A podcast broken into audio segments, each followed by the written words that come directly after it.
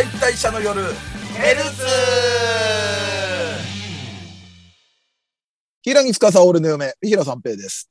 セーバーは俺の嫁、道中です。沢地帰り、吉田ゴミ、三浦朝さんは俺の嫁、松崎勝利です。はい。ということで、えー、8月26日金曜日のオールナイト生配信、二次元再退者の夜ライブストリームボリューム14眠れない夜のために、えー、ご視聴ありがとうございました。ありがありがとうございました。最高の夏休みだったぜ。よかった 幸せでした。ねはい。幸せでした。え。えーという希望的観測のもとに、はい今週の収録を。投げ銭がすごかったからね。すごかったあんななもうほんと税理士頼まないとってぐらい。いやー、よかった俺らじゃ手に負えないよってぐらい。ゃ海外からも。と安心しました。これでマジで生活できますんで、いや、本当ありがとうありがとうございまました。す。はい。皆さん。ええはい。ということで、そんな希望的観測のもとに。はい。でも、あのーまあ、来週、次の収録分がですね、あのー生配信終わってからの収録になりますんで、まあ、もろもはろ、ちょっと、えー感想メールやら感想ツイートとかも、そうですねえーぜひぜひ読んでいきたいと思いますんで、皆さんまだ間に合いますんでですね、えーよろしくお願いいたします。お願いします送っ。てください。はい。では、また、えー見たアニメの話をするコーナーですね。はい。はい。コーじゃナあ、コーナーコーナーですね。い意見交換会。ーなんか改めてコーナーって言われるとちょっと身構えますなんかね、うん。そんな、そんなわけないでしょ。そんなもう、こんだけやってて、コーナーって言われたかって、今、身構えるわけがない。いや、ありますよ。結構。こんなにやってて、こんなにやっいて？て。や、改めて言われるとじゃないですか、やっぱ。そうそうそう。雑談のつもりで僕らは言ってたんで、コーナーって言われると、コーナー？あ、みたいな。ココーナーも雑談に毛の生えたようなのやってんじゃないか、俺ら。緊張すんな、も緊張はしてないです。はい。あの、ああ言えばこう、ああ言えばこう言うな、君は。アニメの話しようぜ。本当に。もうアニメの話しましょう。はい。ということで、私、えーええシャインポスト。はいはい。シャインポストの話をしたいんですけれども、シャインポストね。もうね、リオ様はね、ちょっともう殿堂入りかもしれないです、もそんなに、ああ。う。うん。まあまあ、でも、、こうは、うん最新まで見たら、うん。そうですね。5、6話の利用会。そうね。うん。まあでもそのリオ会なんですけれども、はい。まあその、リオが、まあセンターやるみたいな話なんですよ。で、センターに抜擢されたみたいな。で、結局リオって子が、もうあの子はもう自分に自信がなくて、うんうん。迷惑をかけちゃいけないっていう気持ちに結構囚われてて、ううんん。なんか迷惑かけてるって思い込んじゃってるんですよね。そうですね。生実家そのダンスも苦う手ん。ではあるしっていうのもあって、でもそのダンス苦手っていうのも結局なんか、周りに教えてって頼むと迷惑をかけちゃうからっていうので、うん自分一人でやろうとして、うんで、結局それがちょっと悪循環見たくなっちゃって。っていうような感じで。だからあの、結構その傲慢なキャラも、うん。なんかまあ割と1話でもうそれは見え隠れしてたんですけど、あんなこはう高飛車みたいな、私がリオ様よ、みたいな感じなのに、実は、ちゃんとマネージャーに挨拶したりとか、なんか一番常識人みたいなうんうんうん。ところもあったりして、うんでもそれもやっぱ本人が作ってたキャラなんですよね。うん。なんかあのー京香と春の邪魔にならないように、こう迷惑とか心配かけちゃいけないように、もう自信たっぷりの感じで行こうっていう。で、そういう、それがもうピエロだってのも分かってんだけど、うん。もう笑われても馬鹿にされてもいいから、この、私はリオ様だっていうのを言い続けようっていう。だから、うんキャラもある時期からつ作り始めたっていうか、スイッチを入れて、そういうモードになったみたいなところがあって、うん。で、結構そのセンター抜擢されて、やっぱ逃げちゃうんですよね。最初は口では、うん。センターだったら私に任しときなさいよ、みたいなこと言うんだけれども、マネージャーが見ると、光ってると。うん。嘘っていうか、虚勢なんですよね。はいはいはいはい。うん。で、そもそも、リオが、その昔まだアイドルやる前は、結構やっぱり、友達とかにいっぱい世話になってた子なんですよね。結構まあ、ドジだったり、おっちょこちょいだったり、忘れ物してどうしようって言ってる時に、じゃあ隣のクラスの私の友達に借りてあげるよ、みたいな感じになって。うん。で、その子にお礼をするためにアイドル連れてって、喜ん、アイドルのライブになんか剣が当たったかなんかで連れてって、で、その子は喜んでるんだけれども、それは私の力じゃなくて、アイドルが、あのー力づけてくれたんだ。だから私はアイドルになりたいみたいな感じなんですよね。う。うんん。で、それでもう、やっぱりでもアイドルやっても、やっぱしこううまくいかなくてっていうので、どんどんどんどんこう、自分の中では、こう、ネガティブな感じになっちゃうっていう。うん。で、それを割とそのマネージャー君はちょっと見抜いてる部分があって、うん。センターに抜擢するんですけど、うん。で、まあいろいろあってこうセンターをやるわけじゃないですか、そのライブで。あれ池袋の多分サンシャインの噴水広場。噴水広場だと思うんですけれども。で、まあ、事務所的には、その、今の、あの、あの子たちの、えティティングスか。ティングスの、あの、弱点は、対応力のある、明るい春と対応力のある、あの、強化。でも、うん。それはやっぱり、アイドルファンにしかまだ伝わらない部分で、うん。こう、普通に興味ない人を、うんうん。一般の人をこう引きつけるっていうのを持ってるのは、うん。実はリオじゃないかっていうことでセンターに抜擢して。うん。で、まあリオがやるってなった時に、うん。結局あれだから裏設定で言うともう、とにかくダンス苦手で、ライブやるときは、でもダンスに一生懸命になってるから、うん。結局その、リオが持ってる歌唱力みたいなのがあんまり発揮できてなかったのかな、みたいなうんそうでしょう考察も、そうんあったりもして、で、今回はその、もうダンスもないバラードで新曲を作る。で、歌わせた時に、うん。またリオが歌うまくて、うん。全員がね、そうその、子さんファンたちもざわついてたのが、そう。黙って聞き入ってしまうみたいえ、リオ様が？センター？うんみたいな感じでね、うんちょっとなってな。うる。ん。で、なんか応援する、歌う前とか、応援するファンも、リオ様頑張れみたいなこと言うんだけど、それでもその人が光って見えるんだよね。だからあんまり期待はしてないっていうのは、うんうんあったりして。あの歌い上げた時のね、うん。で、そっからまあ、アニメ的には特殊エンディング入って、うん。で、最後歌い終わった時に、うん。観客が唖然としてるじゃない。う。うんんで、あそこでリオが一瞬慌てた後の、うん。あの、拍手と歓声。はいはい。あれもう、おじさん泣いちゃったも僕、号泣しましたよ。ん。あそこは俺。しかも俺、俺、バイトの休息中に見て、休憩中に見て、涙ボロボロ流してましたから。あ れ本当に。あれはすごかった。えー見せられたら、やっぱあの子応援するわ。うん。うん。あの、泣きながら、あの、いつもの自己紹介をするとことかもたまらんかったです。そう、あそこね。はもう、あそこは本当に。い。うんで、またその前にさ、その5話でさ、はい。いろいろ失敗もしてるじゃない？はいはいはいはい。はいはいあのーまあ、それもいろいろあってうんなんか、仕事が2つ同時に同じ日に入ったと。で、一つは、あのーなんかカカフェの、二人でカフェの、あの、店員をやる。一日店長みたいな。一日店長。で、うんお客さんと割と接する。で、一つは地方の、あのー番組のなんか食レポみたいなの。うん。をすると。はい。で、本当は多分その、お客さんと接する方に、利用を行かせようとマネージャーはしてたんだけど、うん。そっちの仕事の方が、その、サンプラに向けてのチケットを売るためには、割と重要だって話を聞いたら、やっぱ不安だから、うん。自分はロケ行くってことになっちゃったんだよね。もう自分で言い出して。そう。うん。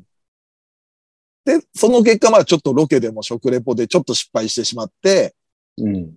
で、その後にチケット売りあるじゃない。はいはい。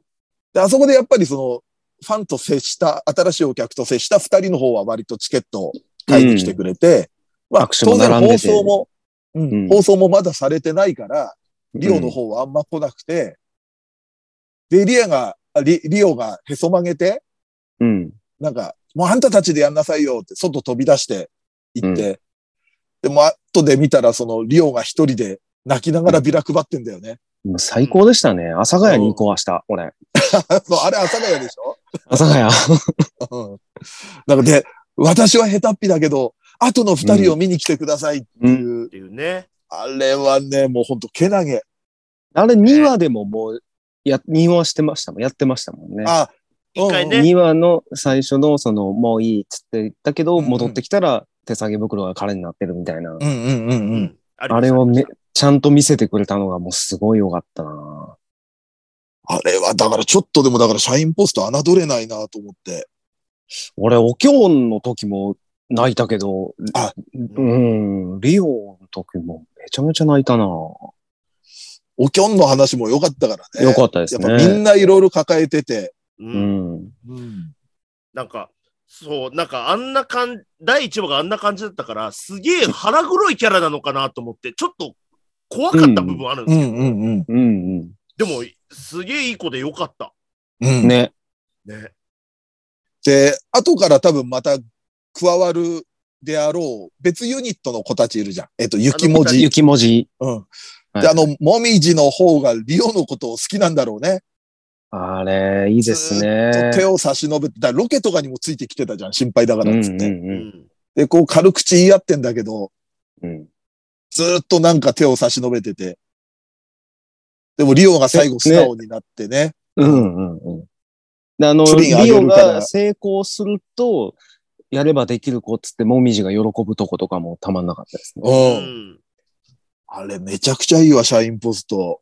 ねめっちゃ面白い。いや、そんな、だからこ、これもまだでも折り返し地点ですからね。うんそうですよね。うん。まだ春の、は多分、あの二人が。そうそう、春はまだだし。うん。うん。で、先にちょっとあっちの雪文字の方をやりそうな感じだから、やっぱ春は鳥に。取っておいてるみたいなとこあるからね。いや、ということでちょっと、社員ポストははい。今完全に、あの、不正モードの僕にしてみたら、うん、わかります。親目 線のモードに入ってる俺にしたらたまらなかったということで。はい。私ちょっと社員ポストの利用会を、はい。興奮のままに語らせていただきました。はい。じゃあ、私、行きましょうかね。はい。私、どの話、どのキャラとかじゃなくて、うん。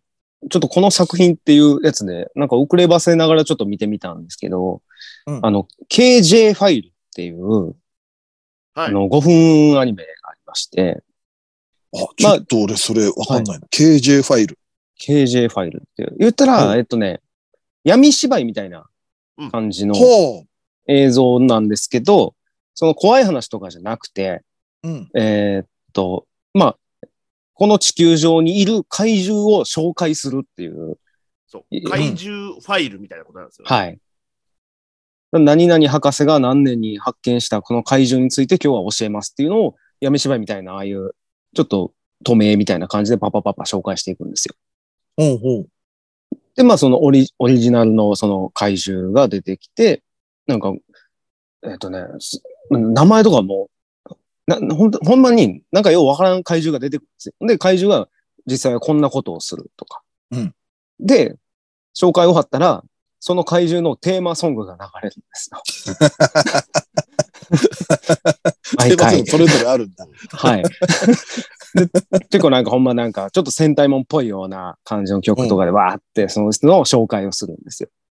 で、そいつの歌が終わったら、あの、例えばね、なんかすごい海にすあの住んでる巨大な怪獣で、もうクジラを人飲みしてしまうような怪獣がいるっていう紹介が終わって、で、そいつの歌が一曲終わったら、その後に、あの、豆柴みたいな声の子供の声で、うんで、でもね、このなんとかは、えー亀より遅くしか泳げないんだって、うふふふふで終わるんですよ。あ、それ5分でやってんだ。はい、それ、だいたい怪獣2体分ぐらい。だからへー本当なんか E テレとかでやってそうなうん。感じもちょっとありますよね。はい。だ本当になんかその残念な生き物みたいな感じで、あーあ、なるほどね。はいはいはいはいはい。その怪獣を紹介してるってだけなんですけど、でもまあなんか、2話目にしてなんか、見た目結構いかついのに、うん怪獣の曲が急にばなんかメロディアスなバラードだったりとか、なんか、こ何がしたいんかなっていうのなんですけど、でもなんかめっちゃ見てしまう作品なんですよ。へえ、いつやってんの？私日曜の夜中やったかな、確か。ちょっと遅めにあ始まったんかな。それこそじあ。ゃあ、あれか、闇芝居とかやってそうな枠か。はい、多分枠だと思うんですけど、曲もね結構みんな良くて、うん。なんか、なんか面白いんですよ。ずっと曲、力入れてる感じなんだ。はい。あと、ほんまにその子供の後付けが、なんか面白くて。ええあ、ちょっと見て。もう当然だけど、その架空の怪獣をさも。いるかのようにそうですね。解説してるなんか感じなんだ。説説明してて、でも、こいつはすごい力持ってるけど、その後、フラフラになっちゃうんだ。うふふって終わるっていうのを延々続くんですけど、なんかめっちゃ面白いです。ええあ、なんちょっと見てみます、なんか闇芝居よりも、なんか何も考えんと見れる感じ。うんああ、闇芝居ぐらいのなんか気楽に見れる感をもっと、まあ闇芝居ってやっぱちょっと怖いから集中してうんうんうんうん見ちゃうけど、うんだし、まあ、ストーリーも一応ありますしね。そうそうそうそう。もうじゃなくてもう本当になんか、なんかやってんなっていう、おーはい。変な中毒性があってね、結構面白いです。これ。あ、ちょっとそれは見ないとな。はい。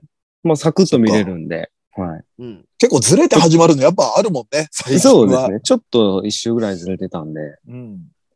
で、5分アニメでちょっとやっぱ、あの、録画しようと思っても、あの、枠が薄いから、細いから。そうそうあと平気で時間ずれるしね。そうなんですよね。ありますから。闇芝居なんか何回取り損ねたことか。うん。やってねえじゃん、闇芝居と思いながら。多分、闇芝居とかであると思う。はい。闇芝居前後1時間とか撮ってよ。前後っていうか、あの、1時間ぐらい、もう5分だとどこで行っちゃうかわかんないから、はいはい。うん。前後30分くらい撮っといて、なんかカバーしてたんで、録画するとき。ああ。うん。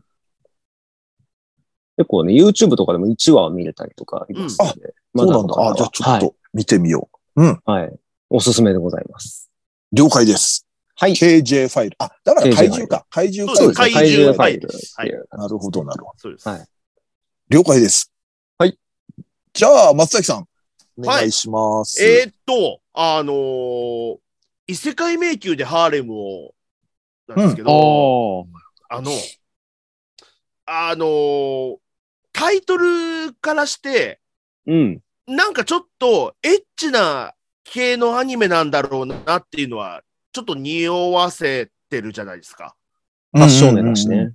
そのそう。そっか。うんファッションネだし、うんそう、タイトルにもハーレムってある時点でみたいな、うん。うん。うんたりとかもあって、うんだから、あ、お色気系ね、みたいな感じもするんですけど、はい。うん。なんかね、うんあの、で、まあ、タイトルからこれもわかるように、まあ、異世界転生ものなんですね。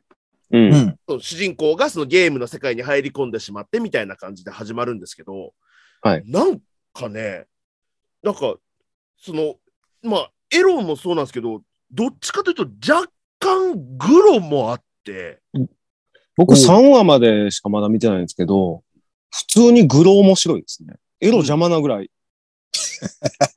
もエロが邪魔。う、うん。あのーその中で、まあ、あの最初、その異世界、ゲームの世界に入って、まあ、なんかう、ん。その、えっ、と、転移してきた村に盗賊がやってきたっつって。うん。で、ああ、こういうなんか VR のゲームの、なんか最初のクエストなんだっつってイベントだと。うんそうそうう。ん。で、その盗賊たちをこう倒してって、うんで、ログアウトしようとしたらできないと。うんあれおかしいって言って、あ、じゃあこれはこのゲームの世界に来たんだって分かったときに、あ、俺はあの盗賊たちを殺したっていうことなんだって分かる感じとか、うんうん。ああ。はいはいはい。なゲームじゃなくて実際に殺したんだみたいのが。そうそうそう。そうですね。が1話からまあちょっとそれで、じゃあこの世界でじ自分が実際にやられたらゲームでやられるじゃと本当に死ぬってことなんだっていうのが分かったりとか、っうんうんうんうん。ていうのをいろいろ含めて3話で、うんその盗お金を稼ぐために、その盗賊、その賞金首かけられてる盗賊を、うんまあ、えっ、と、倒して、まあ、賞金を稼ごうとするっていううんうんうんうん。話なんですけど、3話が主に。うん。なんかまあ迷宮でモンスター倒してたらそんなに稼げないっていうのに気づいたんですよね。うんうんで、その一発逆転で、その賞金首のの盗賊を倒して、それを、うんうん。で、その盗賊を倒したっていう証明の仕方が、うんうん。盗賊の手首を切って、あ、はいはいはいはいはい。うんうんうん。それでなんかカードみたいなのがなんか出てくると、その、ああ、ああ、はいはいはい。なんかその世界の住人はその左手になんかそのうん。インテリジェンスカードみたいなそんなうんマイナンバーみたいなのが入ってる。マイナンバーがあって、うんうん。それを提出したら、あ、確かにこの盗賊殺したんですねって言って、あの、賞金がもらえるっていうシステムで、うんうんうんうん。だから盗賊のアジトに行って、寝てる間に、まず盗賊って、あの、顔に布をして、うん。首に剣を入れて、うん。サクッてまずうんうんうん。頭を落として、声出さへんように。そう。うんで、その後で手首をこうサクッてやって、そしたら切ったところからなんか血が布にブワーって滲むところとか、うん。なんかす、で、あと、殺されたその盗盗賊も一瞬、あみたいな、なんか、うんうんうん。これでなんかすげえ、リアルなのかどうかわかんないですけど、なんかすげえグロ要素というか、はいはいはいはい。そこまでしっかりやるんだな、みたいな。結構1話の段階でその盗賊が襲ってくる時も、村人と戦争ってるとこも、ほんまに鎧の隙間に剣を入れて脇腹刺すとか、はいはいはいはい。すっげえリアルに見せるんですよね、そういうところ。なんかその、なんかこ、なんかリアルなのがなんかすげえなっていう、なんか、うん。多分、こういう、なんかお色気で、うんお色気目的に見た人をなんか別の意味でなんか引き込ませるような、うん。うん。すごくなんかちょっとドロッとした、なんかね、全員怪しくない？あのアニメ。なんか俺もう、その村の人とかもうん、ここ、なんかここで監禁できますよとかも、全部嘘なんちゃうんってなんか全員疑ってんねんけど、俺今。で、なんか不穏な空気ずっと流れてるんですよ。なんかそう。うん。だからそういう世界だから、その誰、なんか、盗賊をいっぱい倒したら顔がバレて、うん。要は自分が今度は襲われる側になるリスクみたいなのも考えたりとかしてるんですよね。そのリアルなところ。うんなんかその感じとかも、なんかちょっと確かに不穏は不穏なんですよね。うん。あ、でも俺も多分その話聞いて思い出したけど、3話くらいまでは見てるわ。あ、本当ですか？あの、盗賊のねぐらいくのは覚えてるし、そのカードと手首が印象的だったのを覚えてる。で、ここまですごくなんか不穏な空気を出した3話までを使って、次の4話が、うん。もう、なあ、あのまあ、と、あの、奴隷、奴隷というかね、はいはい。奴隷をまあ買うためにそのお金を稼いでたんですけど、うんはいはいはいはい。そういうもんですよみたいなことで、その商人に言われて、冒険者はその獣人みたいなのつけた方がいいよ、みたいなね。うん。うん。で、4話では、その、うんあの、奴隷として、あの、うん買ったロクサーヌってロクサーヌいうね、うん。その、まあ、狼族みたいなことなのかな。うん。あと、獣人のうん。女の子と、うんあの、初夜を迎えるっていうだけの話で、え？いや、これね、マジですごいえ。これね、マジですごい。初夜を迎えるだけの話？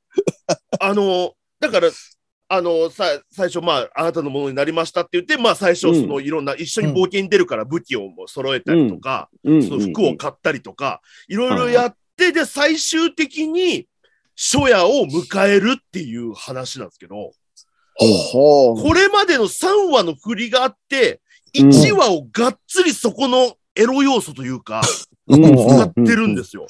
なるほどね。この構成がすげえなと思って。うん。あれだっけいわゆる地上波版と、なんだ、配信版があるやつだ。なんかあるみたいですね。えっ、と、地上波版と、えっ、と、D アニメ版の、えっ、と、まあ、ハーレム版って言われるやつと、うんうん。あとはその ATX 版の、まあ、超ハーレム版。超ハーレム版。超あれもな。なんかね、それも、なんかね、すごいです。すごい構成だなって思いました。うーん。だから、各話で、ちょこちょこ、まあ、お色気シーンみたいなのもあるうんですけど、ん、合間合間にね。うん。だから、合間、だからそういうぐらいで、そのシリアスシーンのある話数では抑えといて、うんエロを描く回ではがっつりそこの関係を描くっていうことに特化してて、なるほどね。はなんか振りと落ちみたいなのがめちゃくちゃ効いてて、うん。すごくよくできてました。おーなるほあれだよね。エンディング結構ぶっ飛んでるやつだよね。そうですね。そうです。主主人公と奴隷商人の掛け合いみ、奴隷商人なのかな？なんか掛け合い？会話みたいな。はいそうそうそう。そうです、そうです。ああ、そっかそっか。ああ、ちょっと止まってたけど見よ3話まで見てるんなら4話一回見といた方がいいかもしれないです。確かに。う俺も3話う。4で止まってるわ話がそ、の、ハーレム。そうです。ハーレムじゃねえ、うんそう、初夜。初夜そうです、そうです、そうです。うんだから、あちょっとこれは。ちゃんと一人ずつ描いてる感じがします。だから、ハーレムって言ってるのに、まだ女の子一人っていう状態ですか。そっからうん3話かけてようやく一人か。まあこれからね、あうん。増えるだろうな。まあ、原作はね、もっと続いてて、いろんな女の子出てはきてる。ああ、なるほど、なるほど。あ、うん。なんで、3話見て、4話見て、一回、こういうことなんだ、みたいな、その、アニメのノリというか、なるほどね。リズムをちょっと見ていただければな、と思いまして。うんうんなるほど。あ、ちょっとこれはでも、はい見よう、続きも。うん。エロだけじゃないけど、エロいっていう。まあエロはね、エロかった。ちゃんとすごいし、期待にも沿いますよっていう。すごい、書き方すごかったです。うーん。なので、ぜひ見れる人はちょっと D アニメで一旦見てもらいたいかな、見れる人はっていうああ、なるほど。ん。感じです。まあ、もしくは ATX で。うんうん地上波だとなんかいろいろ、あの、音声も確か加工されてて、あみたいですね。そうそうそ地上波は絵と音声に規制を入れてる。で、ハーレムバージョンは絵にのみ規制を入れた映像。で、超ハーレムバージョンは絵、音声いずれも規制の入っていない映像っていう、なんか、規約、なんか公式ホームページに規約みたいに書いてます。そっか。う。はい。なんで、お色気、お色気系だと思って、ちょっとバカにした目で見てると、ちょっと怪我するよっていうなるほどねアニメですね。う。はいうんんうんおもろいです、これは。はい。了解。ちょっと見てみよう、これは。はい。ということで、今週 A パートはこんな感じですね。はい。はい。ではですね、B パートは、これ、あの、先週ちょっと、まあ、こんなのやろうみたいな感じで、でもう即やろうみたいな感じになった、あのー衣装に関して、はい。ちょっとまたキャラを絡めてですね、お話ししていきたいと思いますんで、えーはい B パートもこのままよろしくお願いいたします。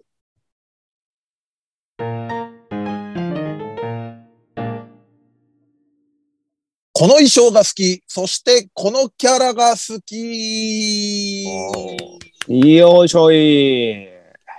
はい。ということでですね、まあこれ何かというと、まあ、先週もね、ちょっとあのーこう話題になりましてですね、あの、まあ好きな、まあ、おのおのおそらく好きなコスチュームはあるだろうと。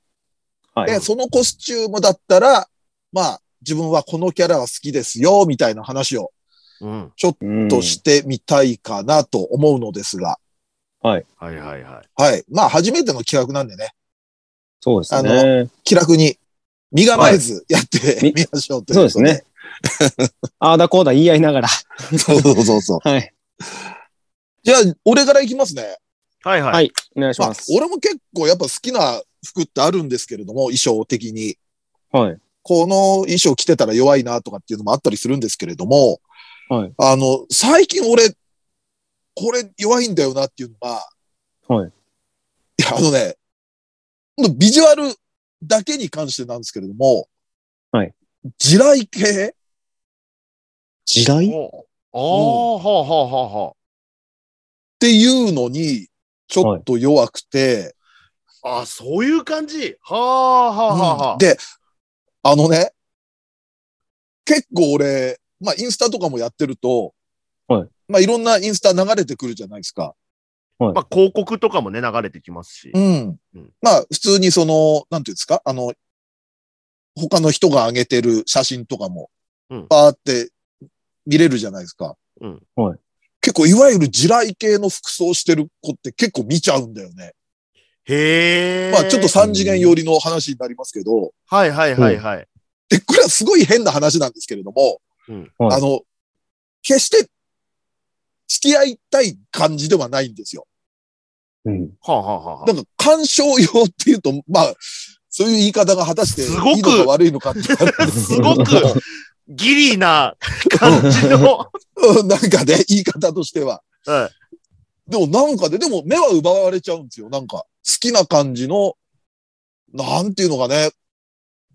あの、まあ、衣装というか、か、ビジュアル？はい。なんか、ちょっと昔で言うと、ゴスロリがその感じのういう感じか。ポジションだった気がしますね。そうですね。ゴスな感じで、で、うん多分ね、ゴスロリではなく、ゴスパンっていう、ゴスパンク、ゴシックパンクって呼ばれる。うん、うん感じだと思うんですよ。で、イメージだとあの、ビジュアル系の追っかけとかをしてそうなはいはいはい。い感じの俺の世代で言うとなんかそういうイメージがあるんですけれども、地雷系メイクみたいなのも流行りましたもんね、メイク。そうそう、地雷系メイクとかね。で、今ね、あのーやっぱ漫画も出てきたんですよ。ちょっとほら、例えば、ギャル漫画みたいのって、うんね、今でも多いじゃないですか。はい。はいはい。えっ、とね、まだ買ってねえんだけど、なんだっけな、地雷。なんかね、漫画、この間ね、単行本にようやくなってて、あ、地雷なんですか？地原さんかな？地原さんでいいのかな？っていう漫画はもうすでに出てて、はい。で、俺今後多分、あの、例えばですけど、今女の子がいっぱい出てくる漫画って、はい。例えばまあ、必ずいるキャラみたいのに割と不女子っていうポジションあるじゃないですか。まあそうですね。で、結構20年くらい前だと、例えば秋葉系っていうのが必ずいたりとか、うんちょっと、まあ、秋葉系っていうかオタク系の子がいたりとかって、はいやっぱりちょっと、今だとやっぱギャルみたいなポジションもあるし、うんうん。俺結構今後増えてくると思うんですよね。その女の子のグループいたら一人だけ、ファッション的にそういう地雷系ファッションのキャラって増えてくるような気がして、おーただ今じゃあ、いるかっていうと、そんなには多分いないんですよ。うん。例えば、アニメ化にままでなった作品とかでいるかっていうと、多分まだいないんですよ、おそらく。うんうんただ、イメージ、ファッションのイメージだけで言うと、多分、あの、俺の好きな白坂小梅。ああ、うんそっち？で、小梅ちゃんは多分私服は若干そういう感じだし、多分メイクも下の、なんか目にクマとか多分やってるんですよね。あの子はいちょっと入れてるんですよ。だからちょっとゴスな感じの。まあ、オカルト好きです。オカルト好きっていうのもあるから、うん。そういうの寄せてるとは思うんですけども、結構、小梅ちゃんなんかは、ビジュアル的にはちょっと近い要素持ってるかなって。なんかピアスとかもしてますもんね、はいはい小梅ちゃんは。あ、じゃあもうであ本当にゴスパン、そうそうそうそういう。感じですね。で、それで言うと、ブラックラグーンのソーヤ。そうや。うん、うんそうやが真っ先に向かいましたね、この画像を見てたら。だから、いわゆる地雷系っていうくくりではないですけれども、多分ファッション的には、うん。この二人、まあ、あとはワンピースでペローナとか、ああ、はいはいはいはいはい。でもちょっペローナとまだゴ、シック系ですよね。うん。で、若干ゴスロリよりはゴスパンよりかな、みたいな。だから結構でも今後そういう地雷キャラ、ーまあ、ヤンデレみたいなポジションでも出てきそうだし、単純にファッションだけの、あの、優しいギャルみたいな、うんあの、めんどくさくない地雷系みたいな感じのが、もしかしたら、あの、二次元ファンタジーでね。二次元ファンタジーで。っていうのはちょっと今後出てくるんじゃないかなっていうんで、俺も結構好きは好きなので、ビジュアル的にね、うん 何度も言って恐縮ですけれども。うん、ちょっと俺は、こないだ話してて浮かんだのが、それでしたね。うん。えー、すごい、えー全然知らんかかった。そんなジャンルなんで。感じですね、私。ああ、なるほあ、なんだっけ、あとね、最近、ど。うん。歌舞伎町にでっかいポスターあって、あの西口プロレスやってる新宿フェイスっていうのの、いわゆる東横のとこはいはいはに、はいでっかいポスターあって、で、それが割とそういう感じなのよ。あの、イラストでね。で、はいはい。写真撮って、最近これ来るたびに見ちゃうなって投げたら、実際のリスナーの人が、あ、これ漫画のキャラですよ、つって。えっ、と、うん明日私は誰かの彼女っていうオムニバス作品のはいはいはいあはあ、うん。なん。か広告でなんか見た気がするな。中に出てくるユア、ユアテアっていうのかな？ユアテアっていうのかな、はいはいキャラが、割とだから俺が知らずに撮った広告の写真が、やっぱちょっと地雷系みたいな、うん、感じで。今後ちょっともしかしたら二次元でも、1ポジションとして確立するのではないかと思ったりしてる次第でございます。はい。ということで、い。石田三平でした。はい。じゃあ僕、僕はもうなんかほんますごいベタなうん。感じなんですけど、あの、ザ魔法使いみたいな服のキャラ結構魔好き法少女じゃなくて、も魔女みたいな感じ。あの、それこそローブ、黒いローブ。ローブとか。寝れば寝る。るほど、ああ、もうもあんな感じ、あんな感じ。こうやあれ、ってつけあれがて。さ、うんあれ銀髪ロリ美少女やったらどうよ？まあまあまあ、わかるよ。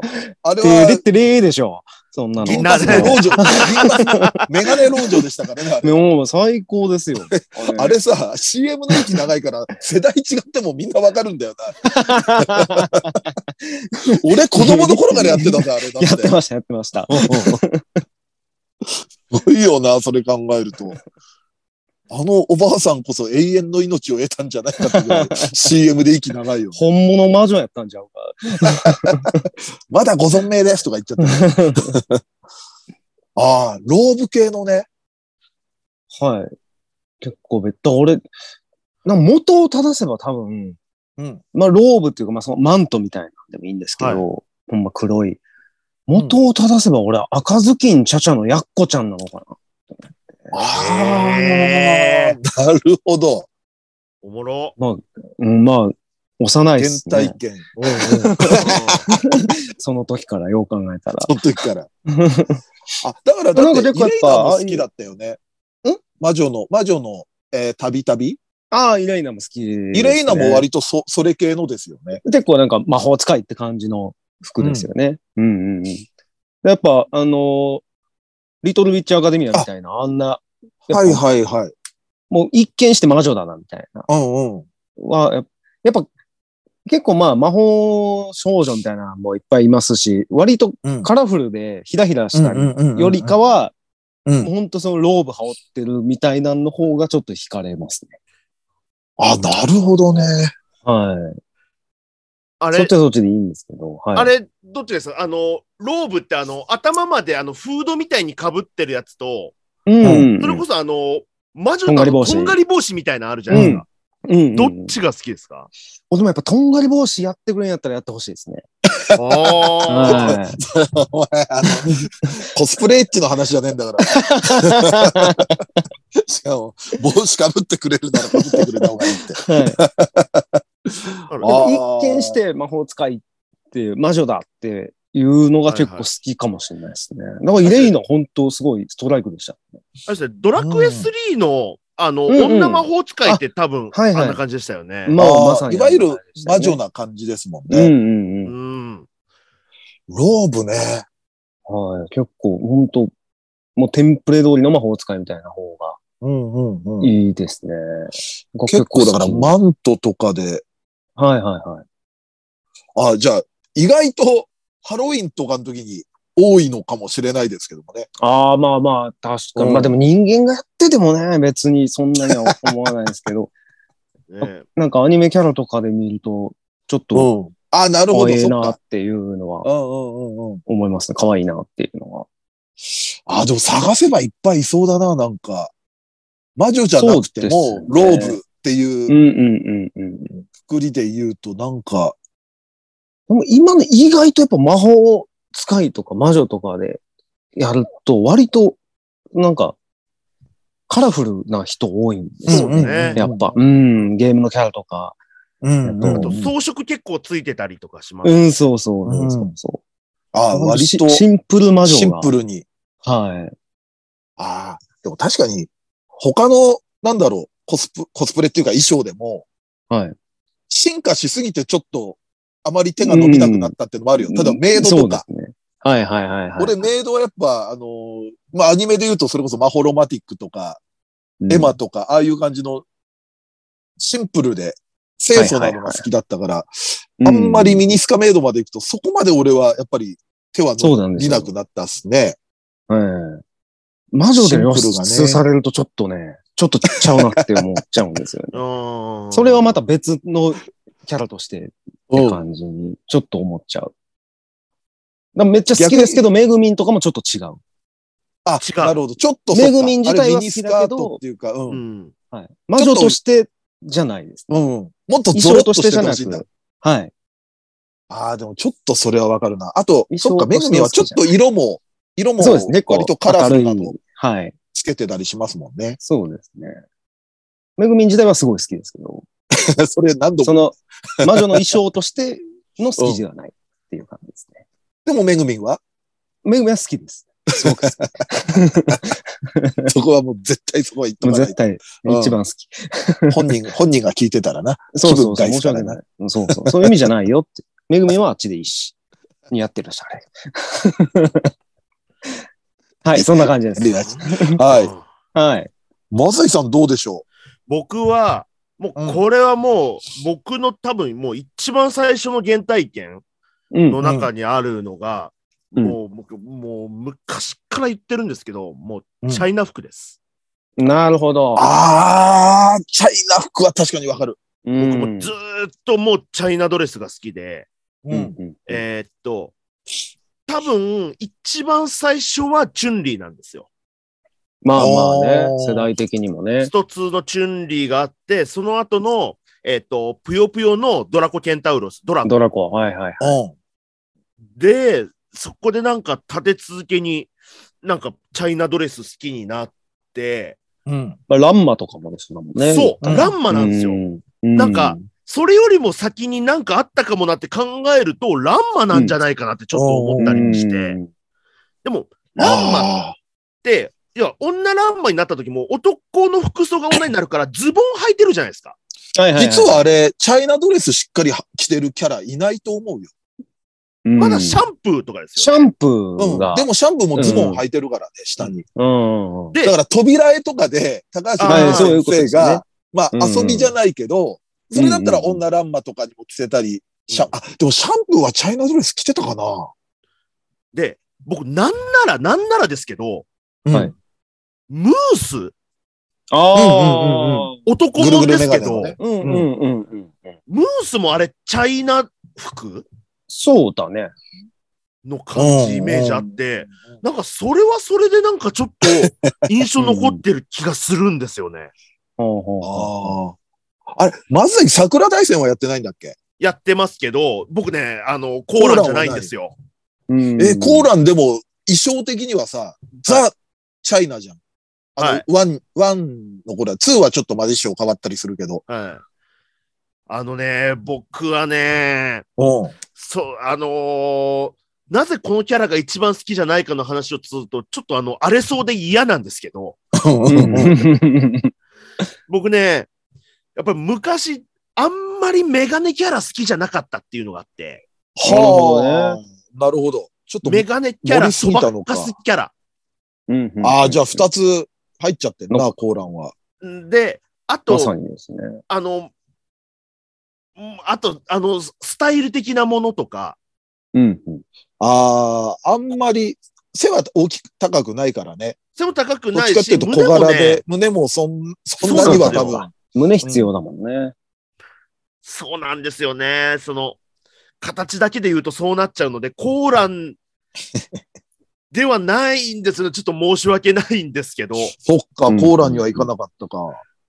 で、あ、でも、あ、いい、うん。いどうぞどうぞ。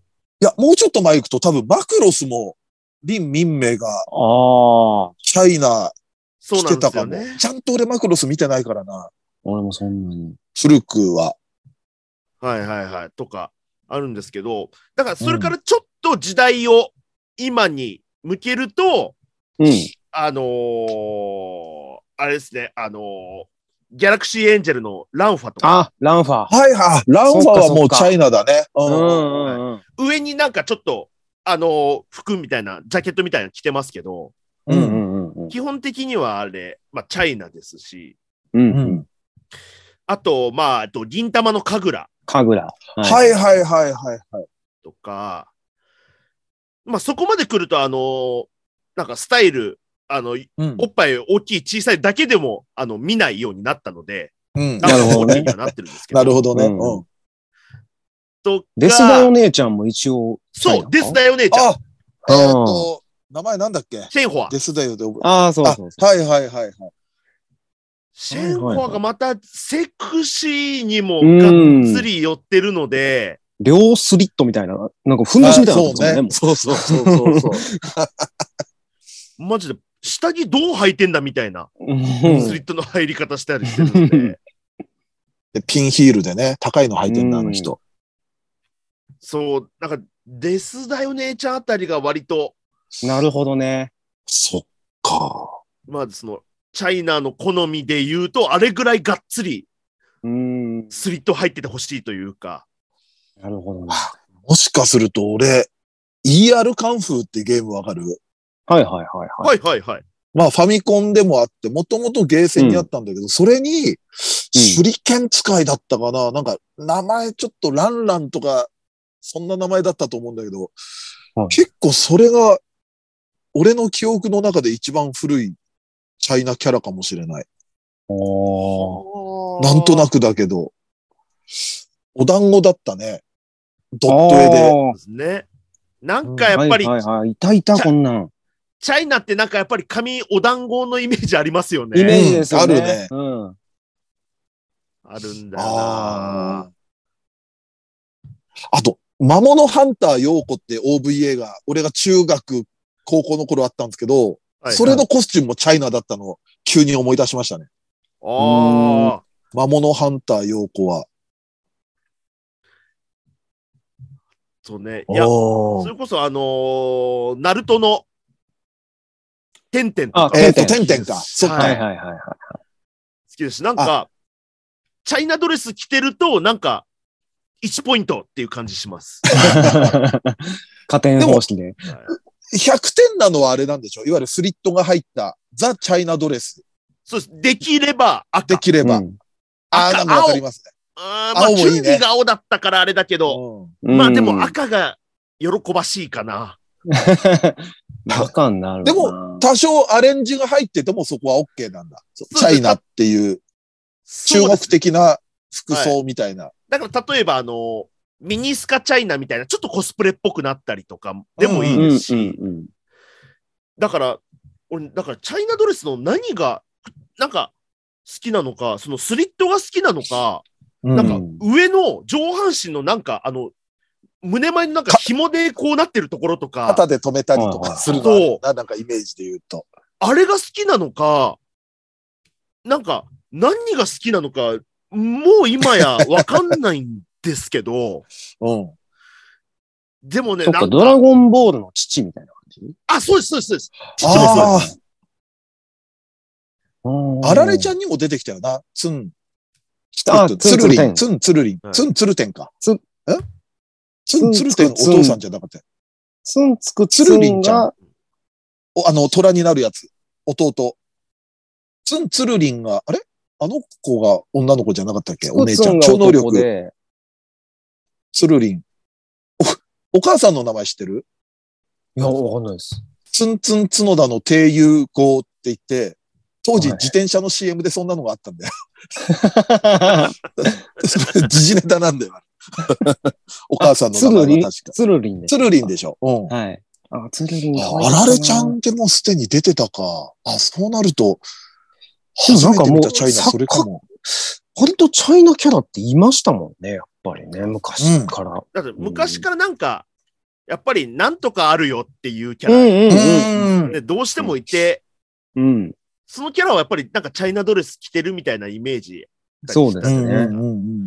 だからそういうのだと、割とセクシーっていうよりは、ちょっとコメディリリーフみたいな、うんうんうんあるかもしれない僕はどっちかというとセクシー系の、はいはいはい。あの、あとあれですね、シャーマンキングの、あの、お姉ちゃん。えっ、と、タオ、タオレンの、あタオジュン。あれは良かった。そう。あれも、チャイナ、胸元開いてるんですよね。確か。スタイル良くてね。そああの、リメイクされた時、なんかどっかで、あの、ジュンの話したいと思ってた時あったもん。なんか、メあモーメモ残してたもん。なんか、その、喋りたいラインナップの中に。あ、いたなあーこんなの。はいはいはいはい。や、あ、でもそれで考えるとね、もう昔だけど、今考えると、あのーサイボーグ009。何あはいはいはいはい。でもあれの、あれも世界各国のうん。人が、そうですねあいるわけよ。エスエスパーとはいはいか超能力者で。そうですね。チャイナは、あの、デブで火を吹くおじさんだったよ。うん。そうですね。だから、今の感覚で言うと、ちょっとチャイナの無駄遣い、チャイナキャラの無駄遣いっていうか、イナの無駄遣い。そうなんか、今の感覚で言うと、絶対女の子にさせたいとこではあるじゃん。やっそうですね。ぱ、うん。フランソワーズにやらしたかったですよね。そうそうそう。うんフランソワーズにもういろんな格好させればよかったんだよ。民族衣装。うん。ああ、でもチャイナってあの柄とかもいいのかもしれない。生地の感なんじ。かね。なんか知らないけど、なんて言うかわかんないけど、うん。刺繍も入ってるようなさ、サテンとも違う。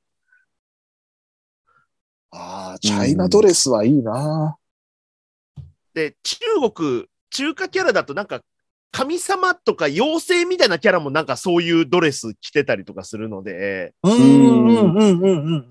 だから結構、まあ今でもだから割と見たりとか、まあゲームとかでも出てきますしね。うん、うん。それこそ FGO とか結構いたりするんじゃないいや、めちゃめちゃいるでしょ。めちゃめちゃいますよ。のうん中国の英雄の、とか山ほどいますよ。ね、うん。それが女の子になってごらんなさい、もそうなんですう。よ。そりゃもう、チャイナ着せないと話にならないでしょ。そうそうそう。あうんあ、いっぱいいるな、本当でも。今、パソコンの向こうで。あでもやっぱシャンプーパって出てきますね。うんうーん。そっか、でもシャンプーも、いわゆるチャイナドレス着てたか。うん。なんか、なんか戦うときはなんかズボン履いてましたよね。うん、なんかそのイメージ強かったけど、今改めて考えると、一番最初出てきた時チャイナドレスだったような気もするな。スリット入った。うーん。なるほど。まあ、結構やっぱりコスチュームの話っていうのは盛り上がりますなんか、楽しいですね。ね。うん。じゃああの子はとか言ってるのもそう楽しいそう。そう。うんちょっとリスナーまさんからた、もどんどん欲しいでね、す、ね。リスナーさんからも逆にうん、ね、お題、お題じゃないですけれども、僕はこのコスチューム好きなんでっていうのがあれば、うん。それでもちょっと喋りたいですしね。ね。はい。じゃあ、とりあえず今回はお時間ということで、この辺で。はいはい。はい。ということで、えー今回は、この衣装が好き、そしてこのキャラが好きをお届けしました。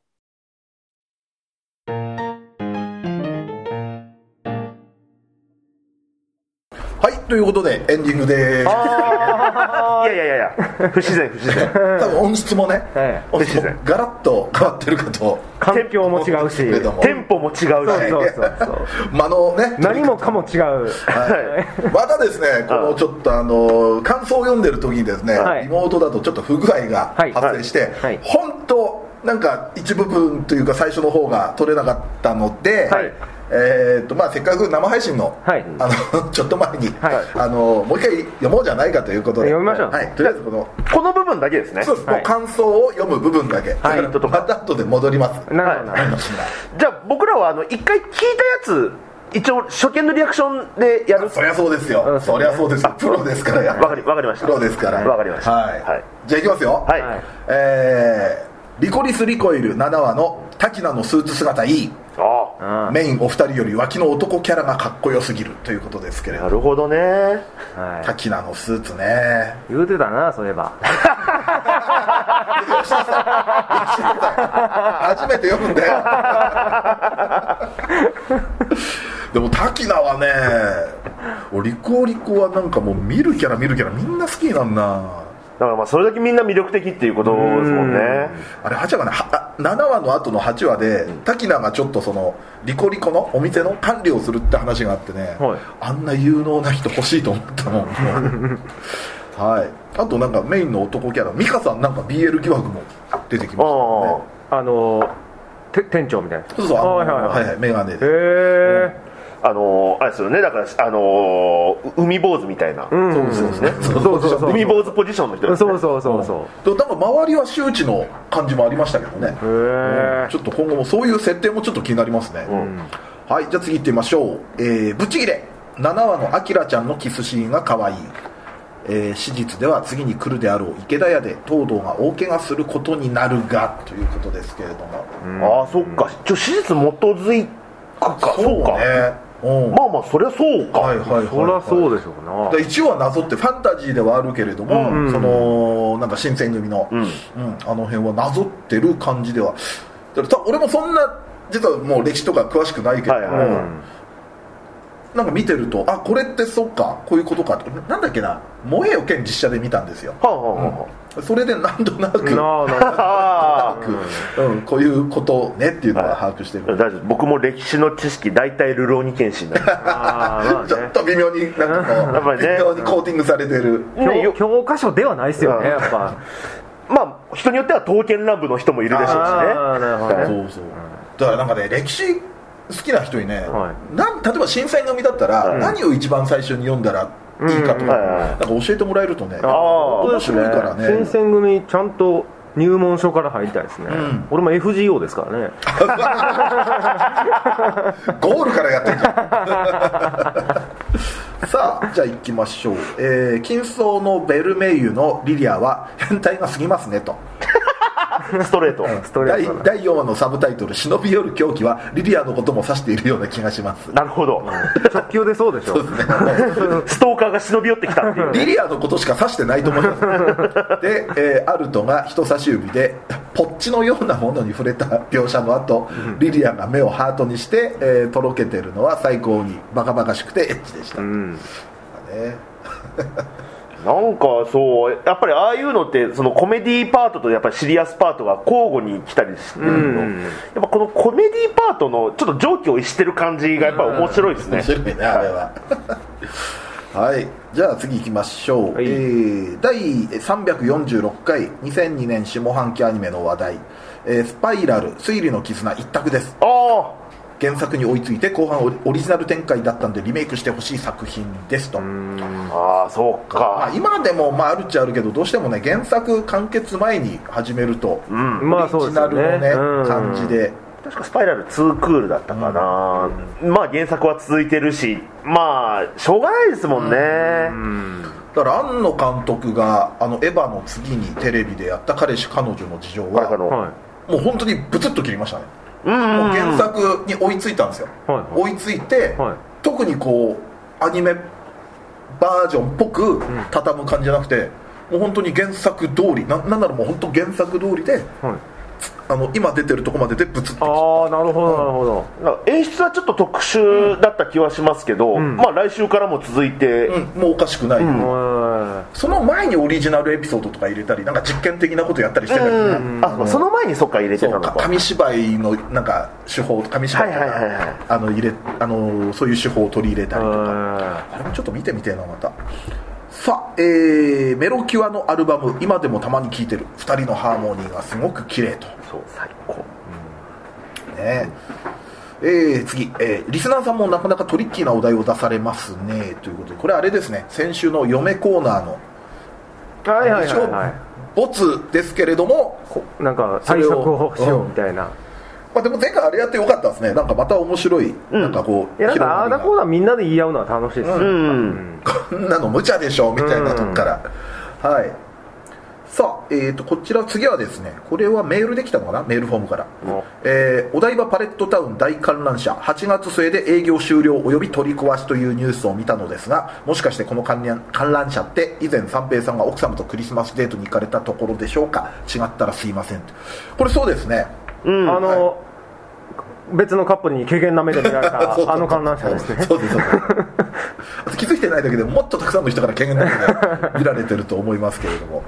そうね。まあ寂しいですよね。なくなるんですね、そうあそこがねもうお台場の、まあ、再開発というあかそうなんや。だからヴィーナスフォートもなくなりましたからね、へえそうそうそう。行かへんもんなお台場って。まあ俺もでも嫁とのデートじゃなかったら行かな行かずに終わってたな思い出の場所ですよ そういう意味ではね。まあということでね。はい。はい。ということで、えー今週も皆さん、えー感想メールツイートどうもありがとうございました。ありがとうございました。えーこの後はですね、はい。えーまた音質が、はい。あのーリモートのように戻りますんで、はい。えーリモートのように。えーリモートのまるでリモートかのように。戻ります。我々のこうね声色を楽しんでください。はい。はい。ということで、えー皆さん感想もろもろありがとうございました。ありがとうございます。はい、えー、それではですね、まあ、その、えーっと、ニコニコチャンネルでは、えー、二次祭のアニメ実況という配信もやっております。えー月2回配信しておりまして、月額550円。そして、えーっと、生配信まだ1週間、あの、アーカイブ見れてるとは思うんですけれども、えーはそれ以降になると、こちらのニコニコチャンネルに登録するとですね、まあ、過去の回もすべて含めて、えー、生配信等も、えー見れますのでですね、ぜひぜひお得皆さん、えーはい、ご登録よろしくお願いいたします。お願いします。します。はい、えーこのラジオはツイッターでの感想と宣伝を求めております。ラジオを応援したいなと思われましたら、番組を聞いての感想、オタク話など何でもツイートしてください。ツイートする場合は、ハッシュタグ、ひらがなで二次祭をつけてください。ツイートは番組内で取り上げますが、ツイートの場合は基本的にお名前は明かしません。この番組のリスナー数、知名度を増やすため、番組関連の話題をバンバンツイートしてください。そして、2歳メンバーへの質問はメールで募集しております。質問のほか、B パートでやってほしい企画のリクエストなど、嫁といるとこ見ましたよのコーナーでは、先日お嫁さんとどこどこでお見かけしましたが何をしてたとこだったんでしょうかという、嫁と一緒にいたのを見かけた場所を募集しております。えー投稿は2歳ヘルツメールフォームまで送ってください。こちらは随時募集中。質問が溜まった頃にコーナーをやりますのでよろしくお願いいたします。さらに番組 CM スポンサー募集、イベント出演や番組ゲスト、MC 仕事等の二次元再大社の夜としての出演以来、二次祭ライブの運営をしていただける企業事務局などありましたら、二次元再大社アットマーク yahoo.co.jp まで送ってください。メールフォーム URL、メールアドレスは二次祭ヘルツのブログでも確認できますので、よろしくお願いいたします。はい。そして、えー生配信も終わりましたので、えっ、と、ノートの投げ銭、えー受付しておりますので、えーぜひぜひよろしくお願いいたします。お願いします。バイプッシュだうん。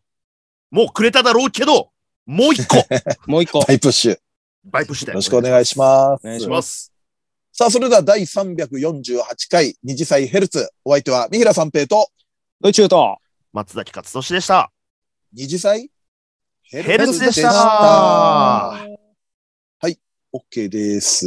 うんあれ行ってきたですよ。あのーエヴァンゲリオン大博覧会。タラちゃんです。あれ行ってきたです。エヴァンゲリオン見てきたです。え、光栄でしたっけ？光栄、渋谷光栄で。え結構やっぱ見応えありましたね。ー、うん。あの、今までの結構商品化された公式グッズとかを、はいんもう展示とかしてて、うん。それこそエ今までのヴァカラーの。で、ただやっぱね、全部は網羅できてないですけどね。当たり前ですけど、うん量が多すぎて。じゃあ割と、まあまあまあね劇場版からのやつが一応メインはメインって感じですか？うん。でも、やっぱり T シャツとかってすごく飾ってあったんですけど、商品化された。うんあ、これ、結構その急激の頃に、まだ、その頃に欲しかったけど、なんか買い逃したやつだみたいのもあったりして、うん。うん。